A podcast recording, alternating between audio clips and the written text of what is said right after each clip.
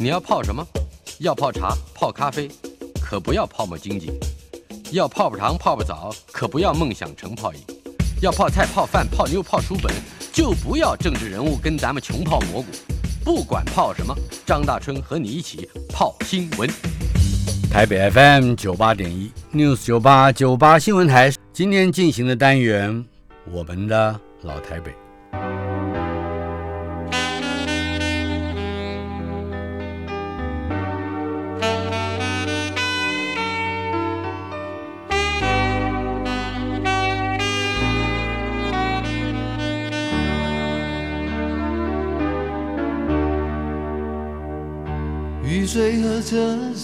我的老台北没有一个固定的时间坐标，它在我们始终无法全然忘掉的往事里。而我们的老台北今天播出第三十七集，非常高兴的能够邀请到第一次来到我们节目的金石堂董事长周传芳先生，我要叫他传芳兄，其实他应该比我大半倍到一倍啊。呃，我们的老台北，呃，要请他谈谈，包括。从高沙纺织到金石堂，这么一个漫长的路程，但是虽然长，可是对于现在的我们的年轻听众而言，无论高沙纺织或者金石堂，都属于老台北的风景之一。首先，长兄，这个高沙纺织，高低的高，沙石沙土的沙，高沙是一个特定的名字，我们很多人不见得知道，它就是台湾的别称。这个。企业是怎么开始的？高沙纺织就是我们台湾纺织的意思，就是日本人称台湾有一个说法就叫高沙。嗯哼，那因为一九四七年的时候，家父从日本人的手上买了这个，就是原来的名字就叫高沙纺织。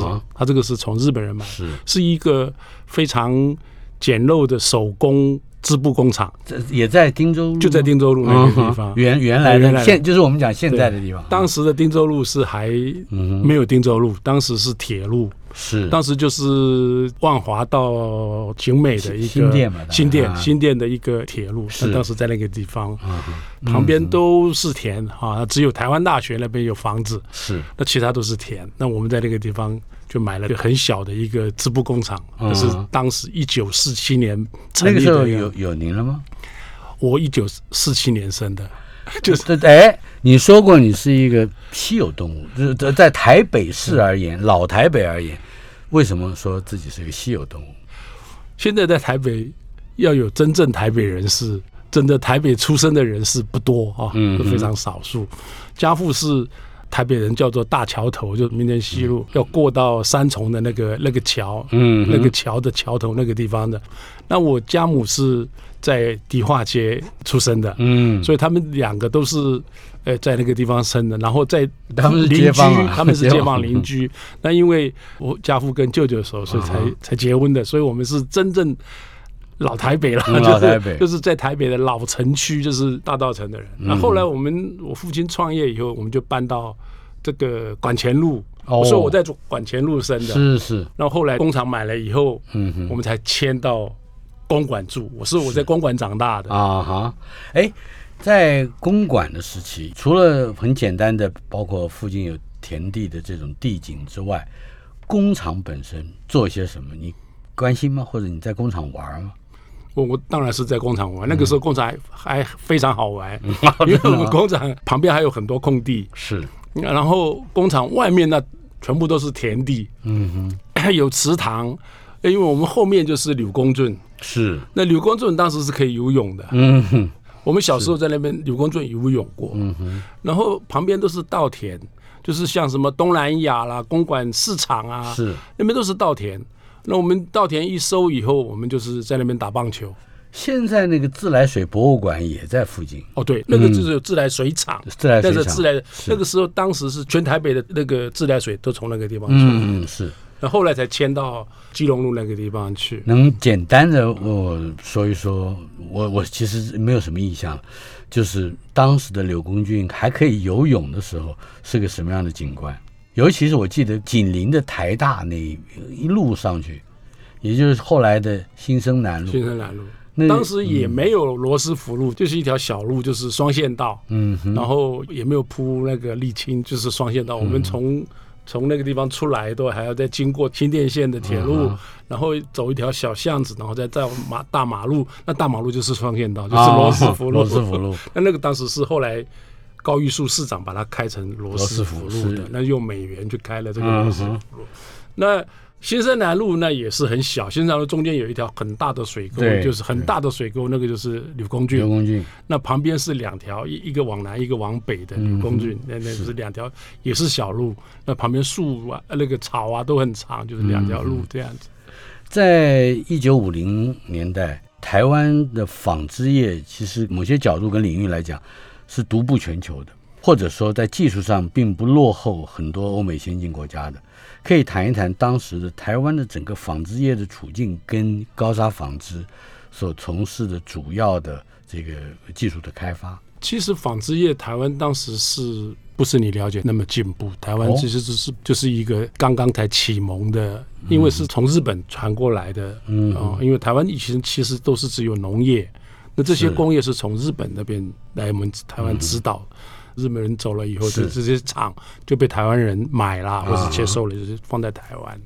那那时候我们就是从那个地方开始。那那个时候的厂都还是非常的简单，就是一大部分都是手工。真的有机器自动是后来大概一九五零年代，一九五零年代开始以后就是有美元。嗯，那美元就是跟我们买东西，那跟我们买什么？买产品。嗯哼。我们卖他什么产品，我们就卖他纺织品，从最简单的纺织品，然后后来就主要还是棉纱制品，做棉纱制品。那早期的棉纱制品都是最简单的那种棉布、棉纱，这个外销到到美国去，那这个都是用美元，是啊，我们是收美元，然后我们就出口这个东西。那也就从这样的一个资本里面去改变了这个。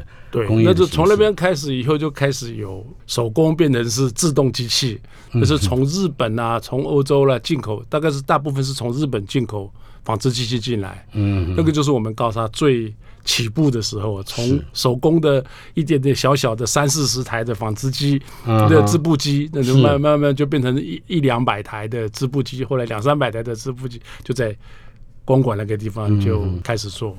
我的一个印象是，高沙纺织在一九大概六零年代就已经开始能够有一些领先的作为啊，包括技术处理这种像灯芯绒这种材料，呃，甚至更高级的材料，比如像天鹅绒啊或者法兰绒，可以大致上介绍一下这个过程吗？那个是一九五零年啊，比如一九五零年代、一九六零年代，我们就台湾就开始做这种。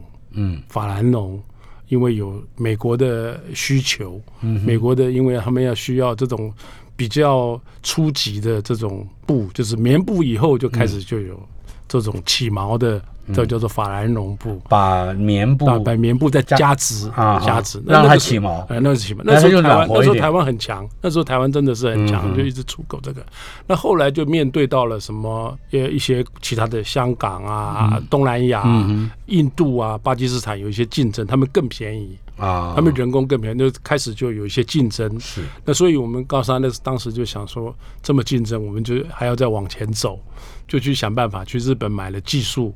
来做灯芯绒，那灯芯绒就是比这个还要再更复杂很多。这个可以为我，我很好奇啊，嗯为我解释一下，怎么从一个平织布的棉棉制品能够让它起毛？嗯，呃，或者说这个起毛的作用以及它的所谓的更高的附加价值究竟是什么？法兰绒就是把平织布以后用它的膜在那个布面上磨。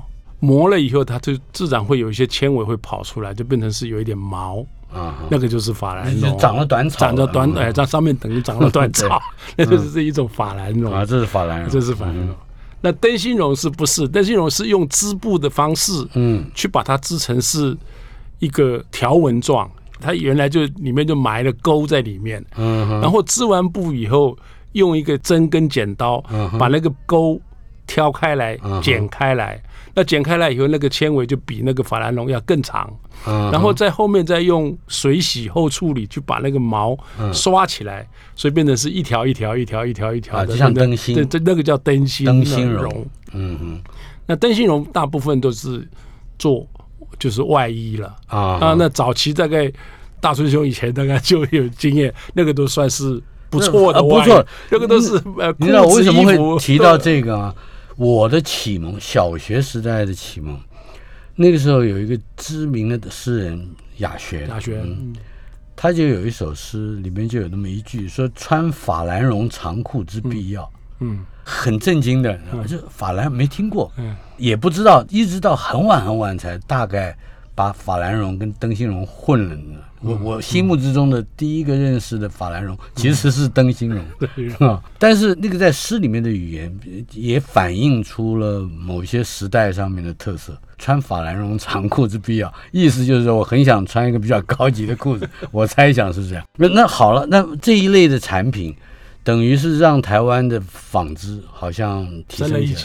嗯，就变成加工层次间增加了，嗯因为它要织的时候就就有技术了，嗯哼，那个就是普通的纺织厂就不太会织了。是。那我们也是去日本学来的，然后后面还要再加工，就把要把它用针把它挑开来，嗯这个做盖做做做引导，然后用刀子把它剪开。啊那个刀子是剪的很小很小，几米米宽，几米米很小很小的，嗯把它剪掉以后，然后再用后面用水，然后用刷子把它刷成一条一条的绒毛跑出来，后面再染色啊，那个那个去做这个事情，那就是算是高级的布料，高级，到现在来讲都还算是一个高级的布料，因为加工层次算是长的东西。是，如果我记得不错，一九七五年，也就是民国六十四年，台湾成立了一个机构，由这个好像是工商业的团体成立叫叫纺托会啊，那那个就是已经开始在台湾的这个纺织业要融入欧洲、融入全世界的市场，而遇到了阻碍。可以谈谈这个背景吗？民国六十年，纺托会其实是当时是因为，因为我们台湾出口很多很多，跟美国产生很大的逆差，嗯哼，所以美国就就发展出来，不是不是那个最早是不美元了、嗯那美元更早期它就没有了。是，那后来他就因为出出口太多，所以他就用配额制，就一年你只能这一类出口多少，这一类出口的这一类出口多少，嗯。就是配额制。总额，总额，你不就是它也分很多类，比方说衣服是多少，裤子是多少，布是多少，纱线是多少，哪一种布多少，哪一种都都分得很细。那当时就是谈这个事情。家父当时就是理事长，就是、就是他们有三四个人，就是跟着什么汪一定部长啊，可能后来什么萧万长，是是，当那就更晚了，呃更晚了。对，就是他们是一王脉相传的。最早的，汪一定是最早的，最早是就是李国鼎先生，嗯。然后汪一定，然后先生，然后再萧万长先生。那当时他们就是负责带着业界的几个代表。嗯。然后联合日本、韩国、香港，我们这四个地区是美国的呃焦点，啊因为这四个地区出口美国最多。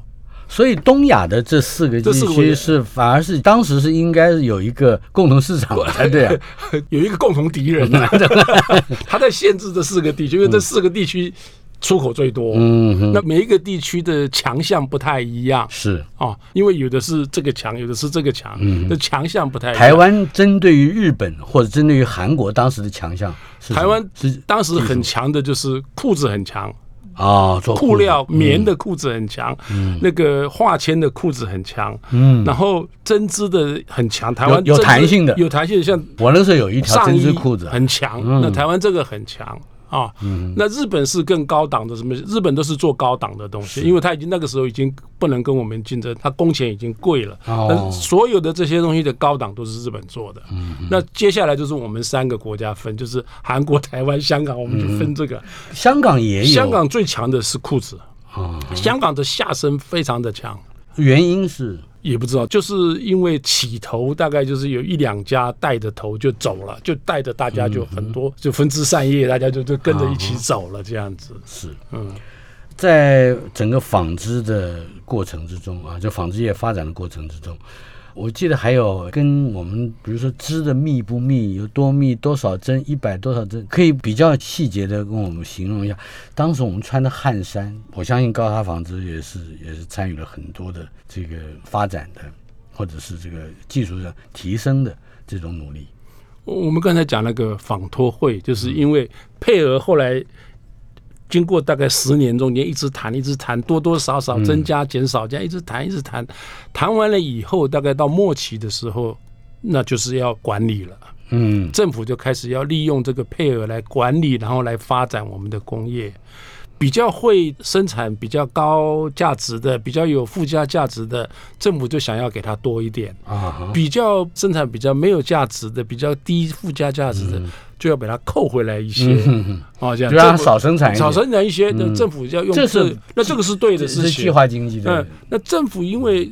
经济部只有一个国贸局一个单位而已，那要管这么细这么多事情，他就没办法。是，所以他就找业界一起成立了这个访托会。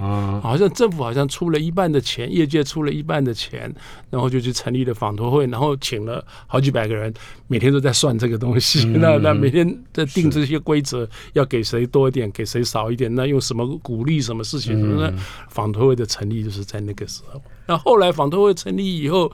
因为后来配额又变成没有了，或者配额又变成不是那么重要了，就去后来就变成发展一些什么设计啊、研发，带着业界到全世界去推广我们的业务了。纺托业的功能就变成比较多样化了，是这个样子。纺托业是这个样子。那刚才大孙兄问的这个布的这个问题，忘了这个是学问很大了，这个很好玩。是这个我们最早的时候是用手工的那个纱线，就只能做。很粗的，没有办法做很细的，很细的是要用很精密的那种机器才能够做得出来的，那个是很难很难。从开始设计就变成是非常难。那这个东西就是从纺纱开始就是要有设计，然后织布也是很难。你要把机器也要机器，那那是完全是要靠机器的，那是要机的。当然是人一定要去怎么样去管这个机器。像现在来讲，就是说，比方说床单。你要这么样的，现在我们用的很多床单是睡上去很舒服，好像平的一样的，那个甚至会滑，那会滑的，那个就是用很细很细的纱，嗯，然后用很高很高的密度，嗯，因为它如果用很细的纱，然后用很低的密度的话，那个就好像就松纱布一样，我们的蚊帐。蚊蚊帐一样的东西，它把它织的很密，那是非常难的事情。那因为你要织那么密，它它又不会断掉。嗯，那那这个是很高的技术，那最早就大概是只有瑞士啊才会有这个东西，所以我们最早的床单大概都是瑞士来的，然后最细的那种衬衫布，那穿起来很舒服，那种最细的那种衬衫布大概都是瑞士。后来日本就有办法发展出来，但大概是全世界现在大概领先的还是这两个国家，它还在领先，这非常厉害。他们是这方面可以做到非常非常的细节。台湾没有办法，台湾现在也有办法，但是就是就是我说当时知名度，当时当时没办法，当时没办法，当时我们只能大概做到金沙大概一百多条，尾沙大概。七八十条，金沙尾沙，尾度大概是这样，那加起来大概两百条以内。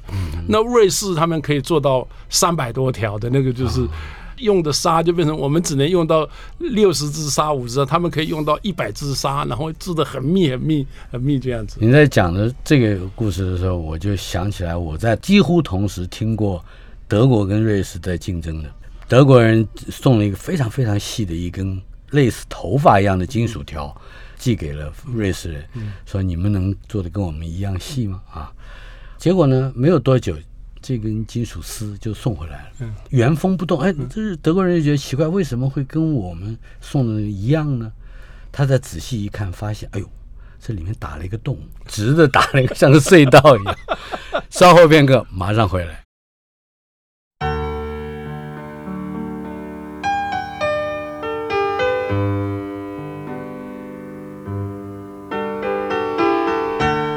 我们的老台北第三十七集，邀请到金石堂的董事长周传芳先生。传芳兄在刚刚录音的间歇的阶段，嗯，中间提到一件事情，就是在您是在纺织机旁边长大的，为我们谈一谈童年、少年以及起悟于开窍于纺织业的有哪些事情？我们是原来住在管前路，那开了工厂以后，我们就全家搬到汀州街、汀州路、汀州路这边地方了。那底下就做了工厂，那我们就住在楼上，嗯就是那种最早的那种台湾的那种黑手的黑手的生意，就是底下工厂前厂。后住家了，是是 在住在，所以我们就从小就在那个那个机器旁边，就每天都在旁边转这样子。那这个有一段故事，就是哎，我们做了织布厂以后，后来就扩建了纱厂，嗯，然后下游我们又扩建了染厂，然后后来又有做了成衣厂，嗯，然后后来又有做了品牌，是。啊，那做品牌以后，后来自己开零售店，嗯，所以高沙是一个虽然是规模很小。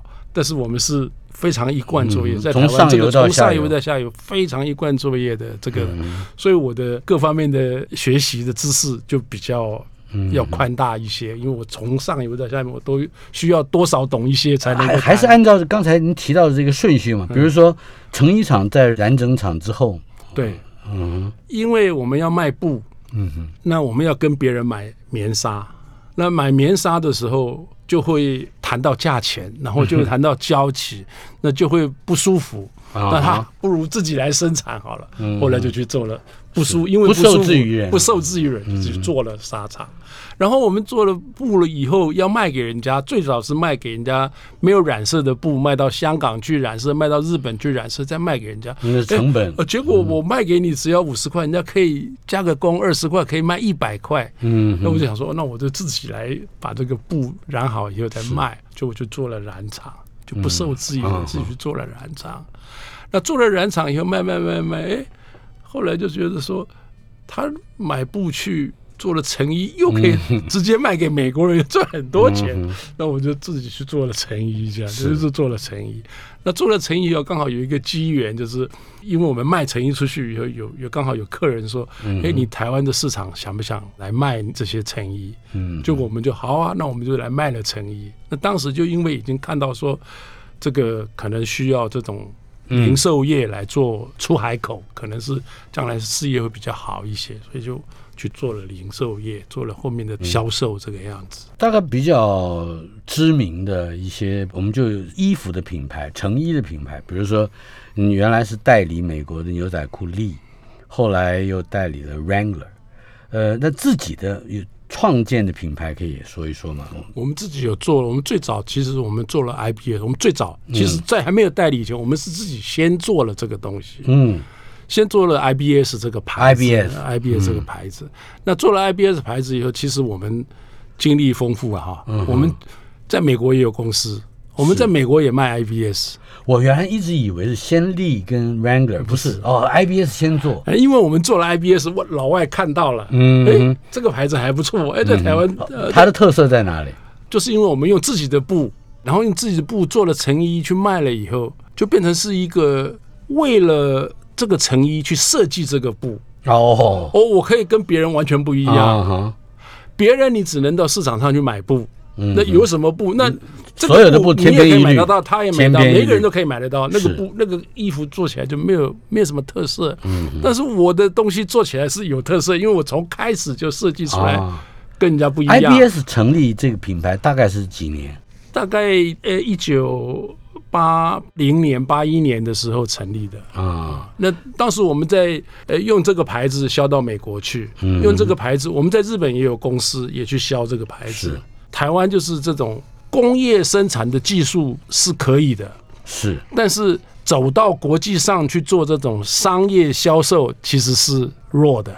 嗯哼，所以我们在那边。很辛苦，知道不知道？在在美国很辛苦，因为美他们都比我们先进很多，他们的行销手法是我们需要跟他们学的。嗯所以去日本、去美国学了一些行销的手法。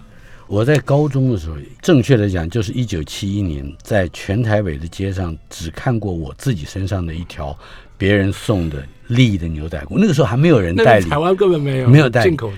这一条牛仔裤其实很松啊，而且还有点破，当时也不流行破，老实说不是太那个的。但是它的确穿在身上有一种异样的摩擦感啊，感觉好像它它跟身体是有有对话的。那么可是您刚刚讲这个 IBS 成立之后才引进了 Lee 跟 Wrangler，为什么没有引进 Levi's？那那个时候好像知名的是 Levi's，因为当时 Levi's 台湾已经有人代理了，哦，还是已经有人代理。那后来他代理的非常的不好，嗯哼，那被利打得很惨，嗯哼，所以后来他就 Levi's 自己进来做了，哦，Levi's 就后来变成自己的分公司进来里面做了，嗯，我我觉得还有很多什么苹果，哦对，Big Apple 是吧？对对对，还有那是香港的品牌，啊，还有他也做的很好啊，Take 那那同一个牌子，嗯，他们是。Texas 公司，苹果是它的牌子。总之，那是一个牛仔裤的时代。台北的风景就是人人身上都是牛仔裤。那个时候你多大？那个时候我大概 二十几岁吧。嗯，自己家里面做牛仔裤，自己应该也穿，引领着穿牛仔裤世代的风潮。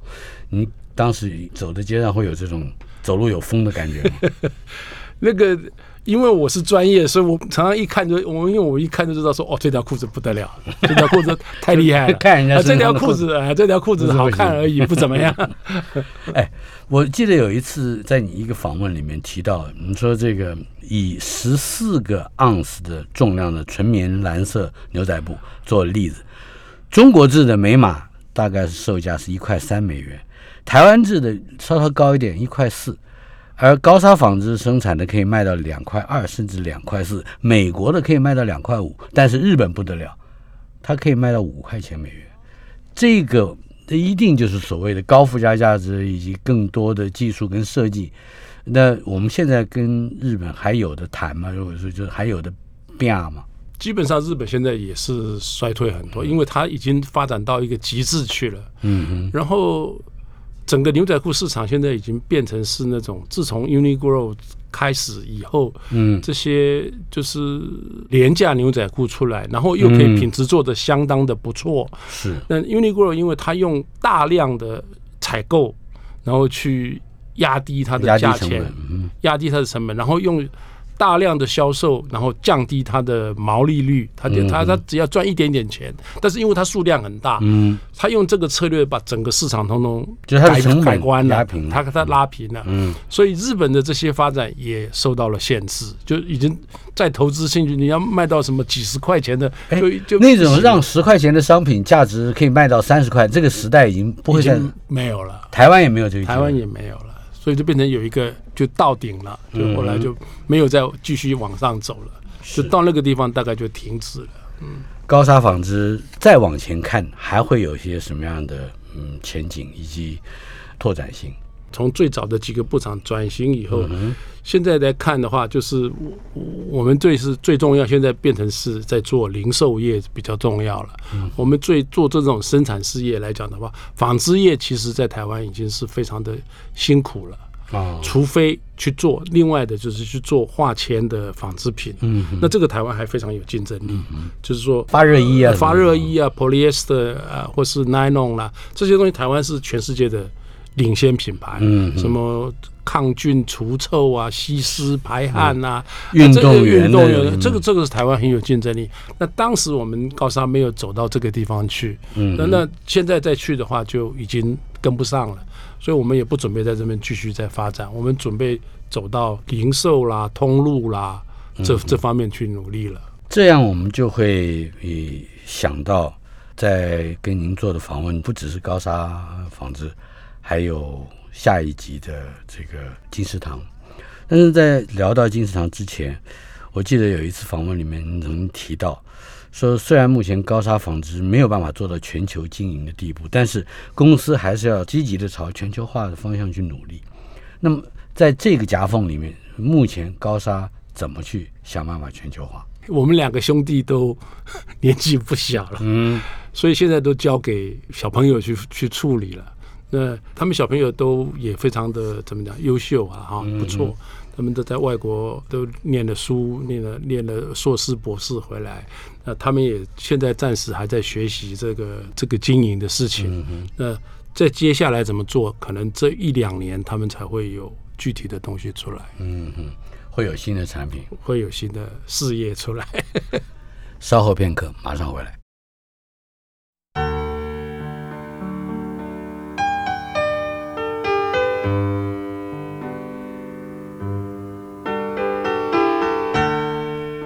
十一月一号星期一，我们的老台北第三十七集，邀请到的是金石堂的董事长周传芳先生。我们谈的话题不只是金石堂，我们要先从高沙纺织和台湾一九五零到一九七零年代的这个纺织业的发展来当做我们的背景。呃，其实还不只是一九五零啊，往前再推，故事可以从一九四零年代说起。您的父亲这个周图树老先生，在参与台湾的，尤其是纺织业的建设发展上，是有举足轻重的地位。他不但是一个企业家，也是一个致力于公务部门协调、有非常多这个建树的人。好像他跟台湾初期就是设厂需要原料。跟大陆之间有一些引进的关系，这个故事好像也很精彩的样子。因为我父亲很早就从事这纺织业，嗯哼，年纪很轻，因为他很早就出来社会做事情。那他对这种公家的这种公务很跟工会的这种事情很热心，他很早就参与这个事情。那我们台湾早期的纺织厂都是原料都是从上海。那边运过来送过来，台湾没有纺织厂，台湾只有织布厂，纺织厂上游是通通从从从上海那边过来。那后来抗战胜利以后，刚开始还顺利顺顺利，但是后来有一阵子大陆的那个那个状况不稳定的时候，特别是蒋经国先生去打老虎的时候，就把那个出口给管起来，因为他怕物资不够了，就把物管起来。他一管起来，台湾整个就。就整个都没有，中国大陆的讲究的这个物资不可以外流，对，台湾就变成受害了，就是没没有没有原料生产，沙定就没有，没有没有没有办法生产织布了，嗯，那。后来就后来在集会说，那我们派代表去上海去谈。是，那谈谈谈谈来谈去，这谈不出结果，因为只有一个老大可以决定，那是蒋经国先生可以决定。那后来就去去找了一些当时在在大陆的有利人士，粟云章先生他们去介绍说，我在台湾来的粟云章先生当时是树老不得了的事情，而且他他他是全国工业总会的理事长，那跟家父谈一谈，跟他们三个代表谈一谈，觉得嗯有道理。刚接受，然后就把人家给弄死了，不行了，就后来就就安排了去见了蒋先，这个是我父亲很得意，蒋先一口就答应了，就是说哦，那这个合理，这个不是非法，就就不是物资外流，不是不是，这个是给自己人的，这一定要去给他，而且他们是正当的，要去生产多少给他们多少。那就这个是我父亲很得意的一件事情，但是这个时候还没有高沙呢。那个时候已经有高沙，已经有高沙。后来的是我父亲也很得意的一件事情。嗯哼，那些沙进来以后其实是不够的，不够的就是是需要分配。嗯，但是分配的话，就是分配一件就是价值就很高。嗯，那价值很高的时候，就是就可以赚很多钱。嗯，那当时他们三个人就可以决定要分给谁。嗯。哎，那分给谁以后就就变成是他们三个就有特权。那当时我父亲就很得意说：“哎，如果一件纱可以卖多少钱，可以赚多少钱。我当时暗杠个几件，或者自己多分个私心多一点，然后就可以拿很多钱。结果他他很得意说，我当时都完全没有。所以他后来在政府机关里面就获得很多的好评。是后来从尹仲荣先生、李国鼎先生对我父亲非常非常的好，就是说。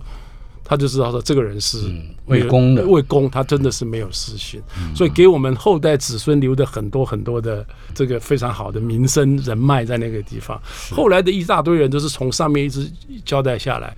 尹仲荣先生交代李国鼎先生说：“周先生这个人是公正的人。”那李国鼎先生交代汪一定先生说：“这个人是公正的。”就一代一代传下来，到了后面的人都知道说：“哦，这个是一个公正的人，这个不会是有什么事情问他，他不会给你那个乱讲讲到一道些他自己个人的事情上面去。”所以他他很得意这两件事情。事实上并不是政坛的人物，但是却有一个非常公的心啊，就是这《吕氏春秋》有贵公篇。两千年以前就已经设下了一个非常简单的标准，就是一切为公，嗯，不为私。呃，我相信这也会带来给后来的子孙，一方面带来人格上面的一个典范，一方面也带来了福泽。金石堂是在更晚的时候才发迹的，我记得好像是跟你们的房客有关。对，啊，这个金石堂跟纺织业本来是一点渊源都没有，可是为什么会出现跟房客王荣文一席话谈完了之后，到日本考察就决定了要进入到出版业，或或者说就是出版的销售业，这背后的长远渊源说一说。因为当时高沙越做越大，后来就扩厂，这个公馆的场地就不够，就到桃园去买了一块地，就把厂扩大。那扩大越做越大，到这边就搬过去了，这个地方就空起来了。这地方空起来以后，就后来讲说，那怎么样把它盖房子？因为那个房子已经老旧了，已经几十年的老旧，那么我们要把它盖起来。那盖起来以后，因为一楼、地下室什么，这个有一些。用途就是说，那我们不想卖，那这个要怎么办？呢？要做点什么事情呢？那当时就有这个想法。那刚好我们王荣文先生跟我哥哥很好，他们聊天聊天就说，他们很辛苦啊，他们跟重庆南路那些书店啊，结账啊什么很麻烦呐，因为书很多嘛哈，然后又。品相很多，然后又有进退啊，很很复杂。每次结账都是去到那边看那个老板开抽屉，有钱就给你一点，没钱就不给了。那下一次再来，那个账就不很清楚。那他说，那我们想说，哎，这很简单啦，我们那个时候已经用电脑了。嗯。哎，我们的库存都很清楚啊，进退啊，什么都很清楚啊。哎，我觉得那这个我们可以做啊。那那个时候嘛，哎，觉得哎，生意也不错啊。他说哦，那个重庆南那个生意很好啊，什么很很赚钱。哎，那我说那我们来做。那当时又是台大那个地方又是不得了的事情，公馆那个时候是等于说是南区的整个转运站嘛，转运站嘛，哈，所以从。台北要到新店，要在公馆转；台北要到木栅，要在公馆转；台北要到宜兰，要在公馆转；台北要到大概都在公馆转。所以公公馆的那个站牌很多很多，学生啊很多很多，所以人流人流很多。那时候，哎，那我们来做这个好了，就是觉得这个主意是先是您的哥哥周正刚先生提出的，还是你先生？他先他先提出的，因为他跟王荣比较好。那他问我跟我我父亲，我们两个就说：“哎，好哎。”哎，这个还不错。然后就我们都去日本一看，哇塞，日本人家都在火车站，在火车里面每天都是在吊带上面呢，一直在晃，还还在一直在看书。哎，可是当时你们没有想到，在台湾人们的国人的读书习惯或者是阅读习惯，跟日本人是不太一样的。另外，日本人也有他的偏视性啊，比如说他看漫画可能比较多一点。只是看到了大家拿的书，就对台湾有信心了。日本人看书也是很多，虽然漫画很多，他们是漫画特别强，但其他也也是很强啊。当时去看就说，哇，那个书店好大，然后好多人啊，好多人啊，规模啊，车站啊，或是机场啊，都是在看书。那我觉得这个应该很有希望才对。那台湾还没有这个风气，将来应该经济如果越来越发达，应该这个地方是可以。可以扩展，那真的是后来是慢慢一直在扩展，大概二三十年中间一直在扩展这个这个事情。到了今天，其实我都还认为说，台湾应该还有机会可以再扩展。书店，书店，嗯哼，阅读的风气了，不一定是书店了啊，因为可能有的是电商啊什么，但是阅读应该是会越来越多。是，把我们的整个的话题的焦点从纺织业稍稍移转到金石堂。我的第一个问题是，当时啊，差不多有一部可以说人人都去看的电影，叫做《金池塘》（Golden Pound），石本赛区赛跟凯瑟琳赫本演的电影，而且是奥斯卡叫做的大片。我一直一开始的时候听说没有看到纸面，我一直以为是金池塘。呃，请问金池塘这一个招牌是怎么定名的？跟这个电影完全没有关了，我们比金那个电影还早了。金石堂是因为金石那两个字了，嗯哼，就是坚贞呐、永恒呐，这这两个字的意思嘛。是，因为我们我们其实那个书套上面。原来都有写金石的意思，这个在词海里面都有定义的。金石这个是永恒啊、坚贞的意思。那唐是因为日本很多嗯好的书店都叫什么堂什么堂，那北京大概也都是什么唐什么，那我们就在叫一个叫金石堂。那这名字叫起来蛮好听的，就这样决定的。好像也请了。知名的书法家董阳之为写了一个标准字，对对对，嗯，那当时就很有眼光的，那 真的是大师。那个这个字到现在大家都还是都觉得是非常无可取代，无可取代，真的是非常美。倒是对于这个金石堂书店的期待，究竟在一开始的时候，应该不会想它是连锁店吧？没有没有，刚开始就真的是只有在想说，我们自己的这个好好经营，好好经营这个的事情。然后退路就想说，还有退路，退路就是说，万一经营不好的话，我们不会的话，因为我们是外行人，不会的话，起码房租赔掉算了吧，不收房租好了，房子反正都自己的，那么没有房租应该还可以吧？那就就好了，就都做了，就这样。那结果做起来都是一开始就觉得蛮成功的，我们一开始第一年就可以赚钱了。嗯。关于金石堂，它的这个金石堂风云，我们放在下一个礼拜再来和周传芳先生聊。非常感谢传芳兄来到我们的节目，我们的老台北第三十八集，敬请期待。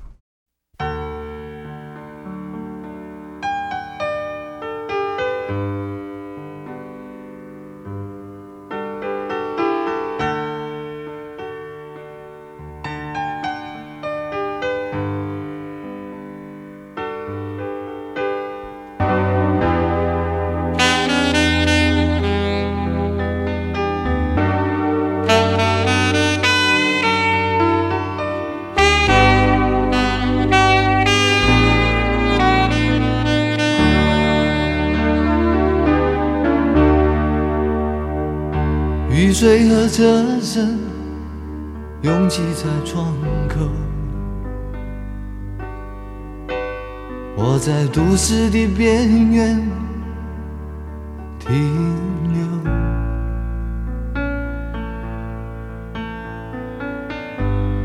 少年的往事在回忆中消失，三十岁。我的职业是自由，勤劳的人啊，无聊的人啊，还有陌生的我，在街头游走。